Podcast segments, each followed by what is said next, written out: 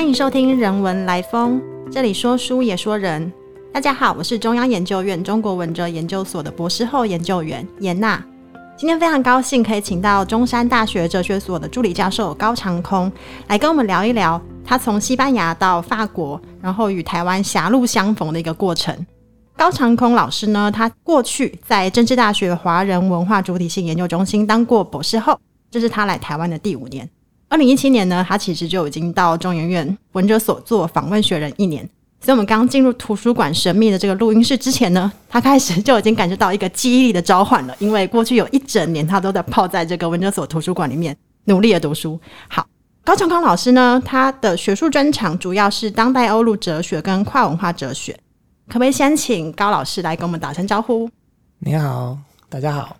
我们今天要谈论的这个问题呢，其实就跟高老师他刚到了图书馆，回忆他过去一整年在这里苦读的这种感觉一样，是。喜悦中夹杂着一点痛苦。好，今天呢，我们要谈的是，无论他有没有归属感，所有在台湾的外籍学者不得不做台湾研究。这个呢，不是一个问号，后面是句号。这个不得不，我觉得先可以放在刮胡里面。我们等下就是一边讨论哦，一边来想一想，这个不得不应该怎么去看待。高老师就是，或者是长空老师，你从西班牙的，就是阿斯图里亚斯出生。这个地方其实蛮特别，它在一九八二年成为单省自治区，它也是光复运动的策源地，也有说法是西班牙民族主义的摇篮。那还是以采煤矿为主要的产业的一个地方。后来呢，你到马德里的康普顿斯大学的哲学系念硕士，不过这时候你没有停下来，你就立刻就是一马心动的跑到了巴黎第八大学，然后最后博士是在巴黎第十大学拿到学位的。我认为，就是阿斯图里亚斯本来在西班牙就是一个有意志性的存在。我很好奇哦，就是你感觉你的家乡给了你怎么样的一个生命体验？你是如何从那里出发，建立一种独特的认识还有理解世界的眼光呢？是不是很早就会有一种跨，就是一种 chance 的翻译啊、沟通啊、表达的问题在你的生命里面发生？当然，对西班牙人来说。认同的问题是一个很很复杂的一个问题。然后我的那个老家阿西杜利亚斯本来就是一个蛮强的一个身份认同的一个地区。西班牙在同一个国家脉络，我们对差异的知觉是一个非常普遍的事情啊。我们针对这个是非常的敏感的。但是当然。我来自这个阿西杜利亚斯和西班牙的其他的地区不一样的是，因为我们那边没有一个阿西杜利亚斯的民族主义运动，我们没有一个很大或者很重要的分离主义的运动。但是对我当时十八岁的我，从阿西杜利亚斯搬到马德里的我，我参大的这个阿西杜利亚西和马德里的对比是非常非常的大。从那个时候就让我对每一个地方的独特性特别敏感。听起来与异文化接触必须发生自我转化的这种经验，其实蛮早就已经发生了，是吗？是是没错。嗯嗯。如果就是异文化比较早在你的生命里面发生了一种，你必须要感受到那种是一种新的东西进来，或者是某一种危机而必须发生自我的内在的这个转化体验的话。能不能请你聊一聊，就从西班牙念哲学到法国念哲学，包括在学术训练啊、生活各方面啊，有没有我们刚刚说的这个与异文化接触之后，必须自我发生内在转变的这种体验？当然有，但是我觉得特别有趣的是，搬到台湾之后，我才开始对我曾经在欧洲住过的不同地方之间的差别变成更敏感。原因不是因为台湾和欧洲的这些城市，不管是巴黎或马德里或我的老家特别不一样。相反的，是因为台湾其实可能没有和他们的那么不一样。台湾是一个很小的国家，是一个很小的地方，在台湾比例的差异，在一个那么小的地方。台湾自己的比例的差异，然后我们就是发现，在这个小的土地上有非常大的那个差异，有很不一样的大学，有很不一样的风景，有很不一样的地方文化。也因为这个原因，我们也可以在这个地方欣赏每一个小地方很其他的地方的差异。其实让我发现，差异都是相对的，差异都有赖于我们如何去比较，有赖于我们学哪些东西做比较，所以这个是我我我的答案。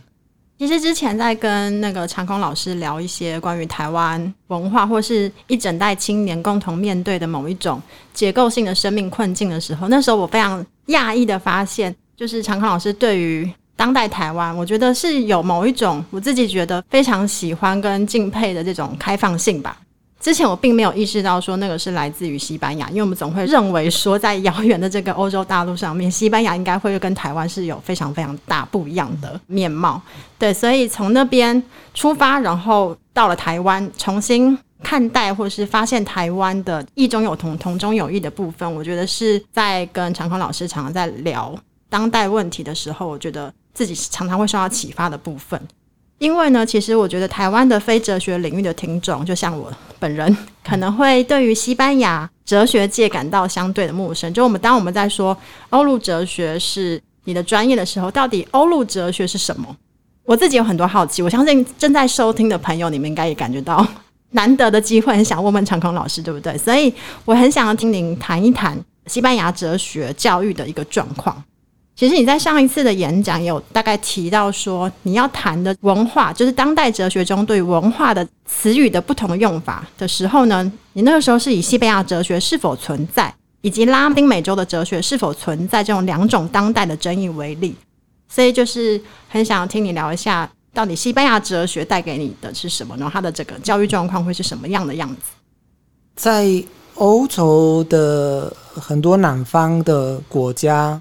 例如西班牙、意大利、法国，呃等等的国家，哲学其实是一个蛮蛮重要的一个领域。一方面是因为，呃，我们在高中我们有哲学的课，所有的高中生都修哲学相关的课；另一方面是因为我们在西班牙有非常多关于哲学的书，每年都出版。很多的哲学家，他们都很愿意参加公共的讨论。他们在报纸里面会发表他们的论点，他们也会参加越来越多的永信媒体的的方法来跟所有的人，就是提到一些呃哲学的想法，像类似 YouTube 啊，或是 Podcast 等等啊。所以我们可以说，在西班牙，哲学的生活是非常的活泼，非常的非常有趣，但同时。也有一个辩论或是一个讨论，很多的西班牙的哲学家或是在西班牙做哲学的人，他们好像有一种情绪，因为他们可能认为西班牙的哲学常常是相对于欧洲的其他的国家的哲学定义，也就是说，都是以一个消极的方式定义，这个可能。是一个在台湾也可以看到的一个现象，不光是在台湾的中国哲学，也会相对于当代或是现代的欧洲哲学定义的，或是台湾的哲学也有的时候是相对于中国哲学来定义，以这个消极的方式去定义我们的哲学，是让我们常常关注的我们的哲学有的那些方面。比如说，有的人会说，法国哲学它可能比西班牙哲学的东西多，或者比西班牙的哲学有趣，或者比西班牙的哲学更有可能思考当代的问题等等。或者相反，有的人会说，即使西班牙的哲学有很多法国哲学或德国哲学没有的东西，还是要强调的，或者发现我们自己这个传统里面那些比较。特有的东西，然后用它们来补充在欧洲的其他的国家或者英美界的哲学家的论点，因此他们也会提到一个问题，也就是说，我们在西班牙为什么要花那么多的时间学习或者研究法国的哲学家或是德国的哲学家？我们为什么不关注在或者专注在我们的传统？在哲学的领域或者在哲学的研究方面，什么是我们的？这个就是一个问题。到底哲学有民主性的转动吗？或者哲学的民主性吗？这种的情绪在西班牙最近变成了非常的普遍了。但是这些情绪虽然他们存在，并不表示他们真的对应了一个现实。我觉得这个是现在西班牙哲学遇到的一个问题，或者很多的西班牙哲学家正在讨论的一个问题。坦白说，我来这里做访谈的时候，我事前非常的焦虑，因为我想说，其实我们平常很少谈论就是关于你的这个专业的问题。于是我自己觉得，不是做哲学的人要来谈哲学的问题，我自己觉得压力很大，好像有一个什么很高的门槛要跨过去。不过，其实回到我们平常在谈论到底是什么是哲学的时候，我觉得那时候高老师给我一个蛮有趣的答案，其实就是训练你一种问问题的方法，就其实就是这样而已。关于你刚刚谈到说西班牙哲学家正在思考问题，我觉得其实对于台湾的听众来说也会非常非常的有感应。对于我们的哲学是什么，范围在哪里等等的，其实上一次高老师在文哲所做完演讲之后，讨论也是各种的热烈，因为感觉到好像有一种过去没有被认识或是认识较为稀缺的一种资源，是能够。在我们当代讨论台湾哲学，或者在台湾做哲学这个问题的时候，能够引进，然后产生对话关系的。好，所以我就很好奇，既然我们刚刚一直谈到说，其实你很早就认识差异，就是这个东西很早在你生命里面发生。那你大概是在什么时候决定要往跨文化哲学发展呢？他一开始是对于中国哲学的接触是从现象学里面来吗？因为你说你的兴趣其实是庄子跟美学嘛。那是什么时候开始从欧洲哲学对中国哲学的兴趣中去反思欧洲中心主义的问题呢？这就是从我写博士论文的时候，我正在写博士论文的时候，我发现我的研究没有办法让我满足一个我本来就有的一个欲望。这个欲望是跟本来我刚刚谈到的什么是我们的问题的一个相反的一个方向，或者一个思考方向。一开始写博士论文的时候，然后开始关注东方哲学或中国哲学的时候，是因为我想要的不是研究我的或是我们的，不管是西班牙的或是欧洲的哲学。而是想要的是研究一个完全不一样的东西，这个本来就是我的动力，从一个完全不一样的角度反思或是思考发展我正在思考的问题。但是当我来台湾之后，当我发现我刚刚提到的这个一切都有来于我们如何去比较的问题的时候，我开始。感兴趣的是比较本身，是差异的问题本身，或是一般的差异的问题，开始变成我感兴趣的东西。也就是说，想要研究的已经不是中国和欧洲之间的差别，或台湾和中国，或阿西杜利亚斯和马德里之间的差别。想要理解的是，我们为什么还是需要使用差异的？方式去理解这些现象或者这些问题，我想要从一个完全不一样的角度思考，到这个想要比较或是差异的问题本身作为我的对象的转变，跟我在台湾教书有关系的。我开始在台湾开课的时候，我发现我的同学常常不会使用这个方式去理解。他们研究的哲学，或是他们自己，这个是一个很有趣的一个现象。当一个欧洲的学者对孔子有兴趣，他已经开始做跨文化的哲学，而且是一个他意识到的事情。他知道他在做跨文化了。但是，当我的一个台湾的同学对柏拉图感兴趣的时候，开始研究柏拉图。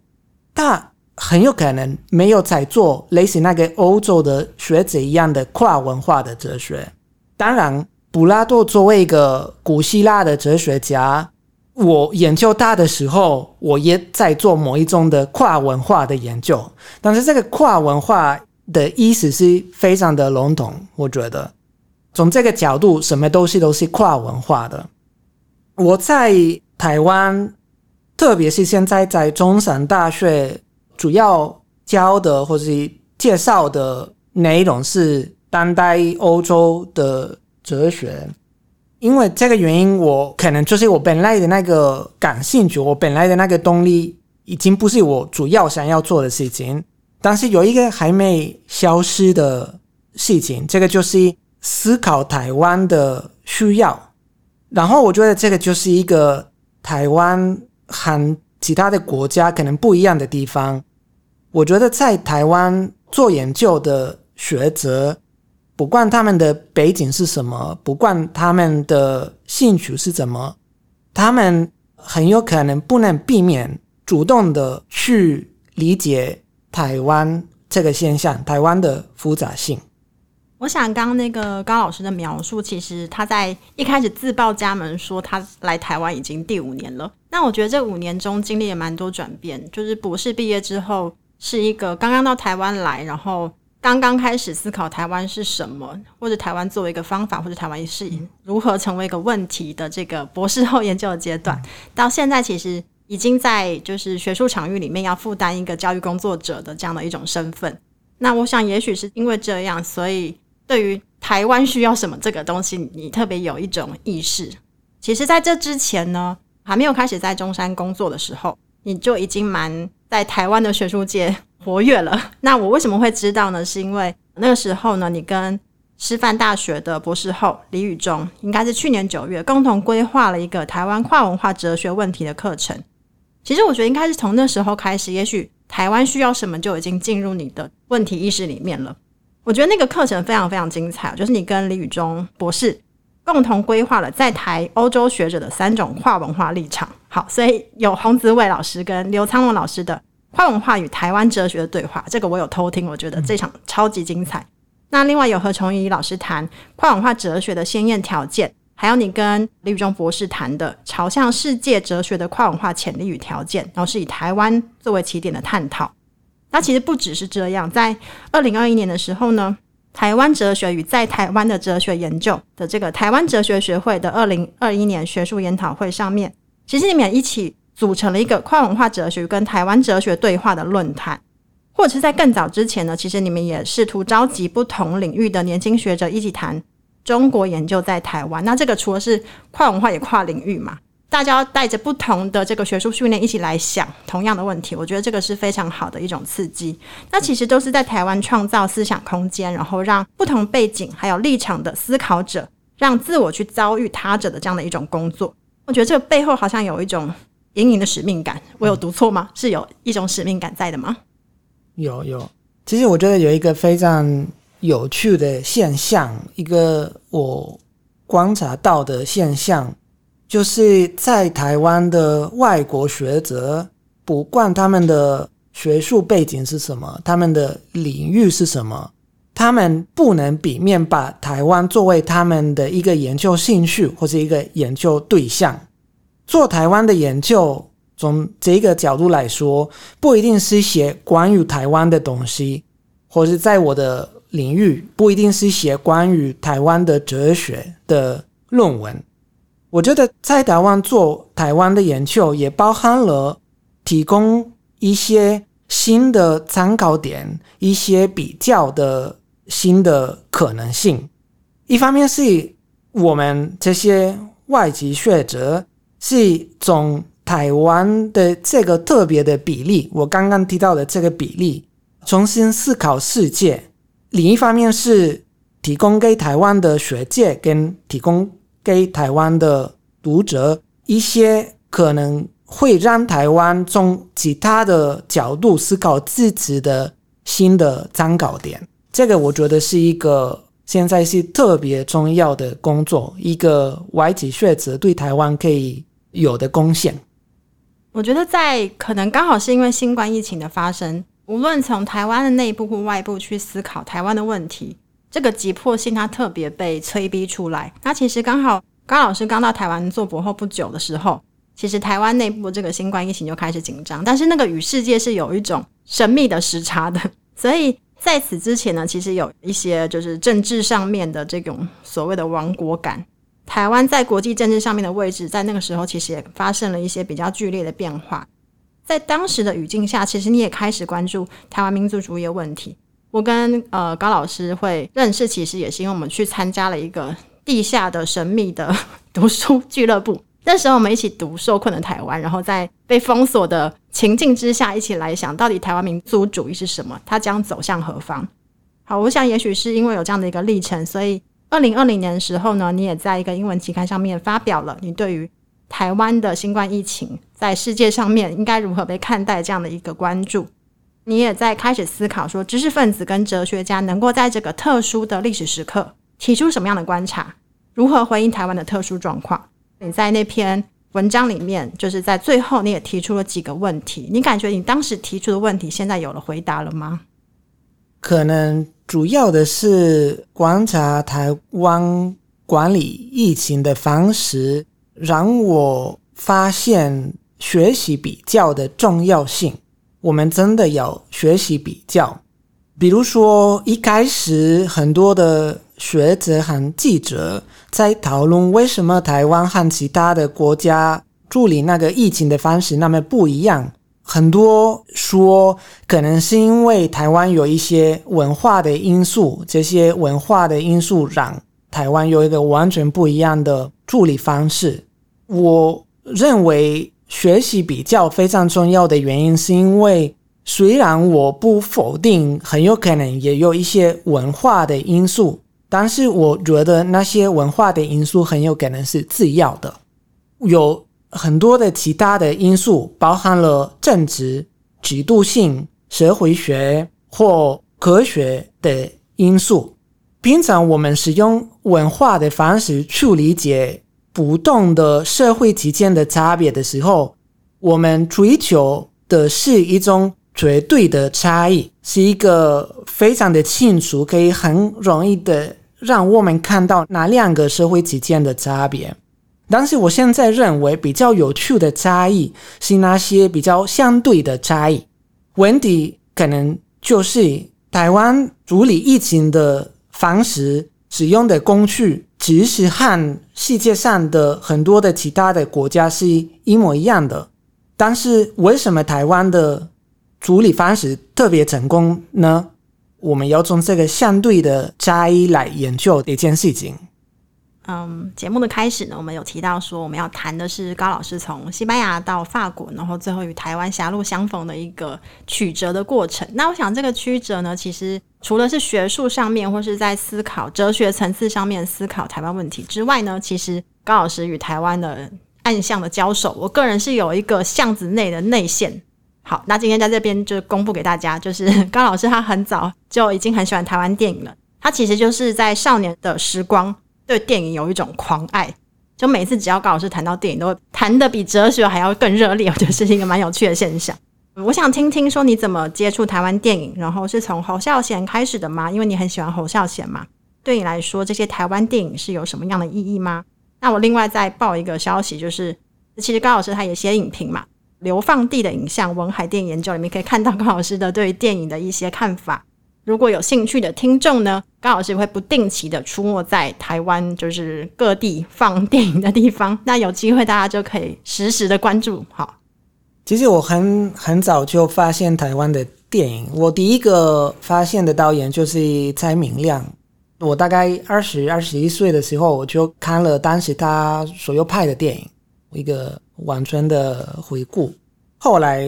就是还在马德里的时候，我也发现侯小宪跟那个杨德昌的作品，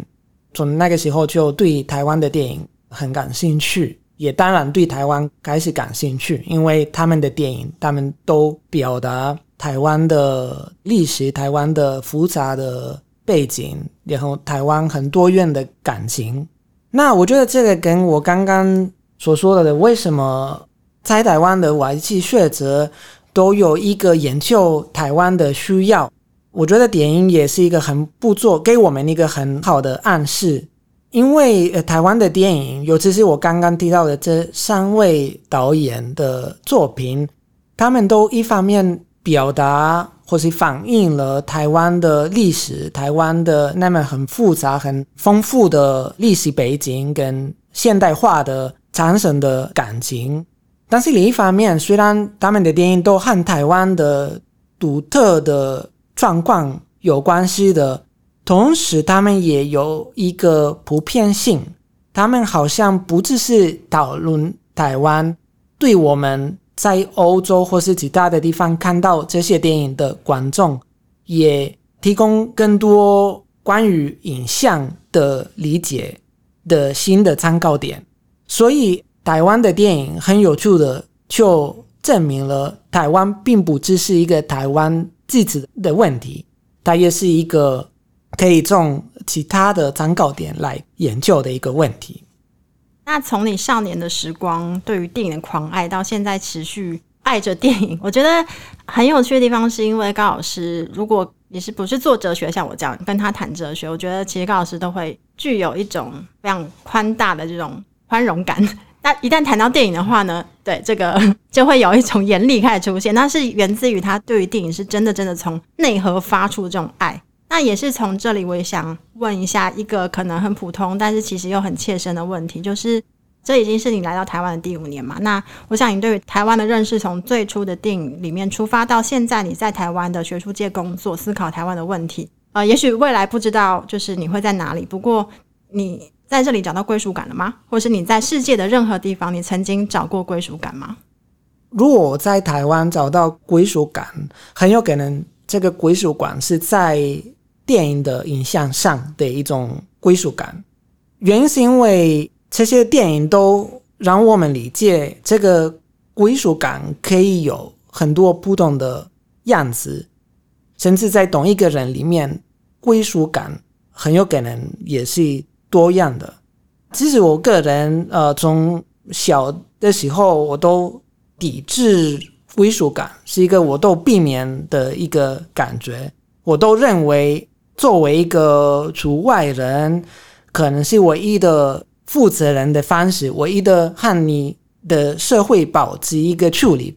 拉开一个批判性的处理。现在的状况就是，我很有可能也没有办法完全真正的属于台湾，所以现在已经没有在抵制呃这个归属感。非常感谢，就是今天高老师从世界上面的各个位置，然后提供我们各种各样的观看方式，去思考台湾如果对于世界来说是一个参考点的话，它会是如何与世界产生，或是保有某一种张力也好。我个人觉得今天的这个讨论让我觉得非常非常的丰满。好，谢谢你的收听。如果喜欢我们的分享呢，请你按下订阅与支持。如果你对节目内容有任何想法的话，诶，也欢迎你 email 到听众信箱跟我们交流哦。那我们就下次见喽。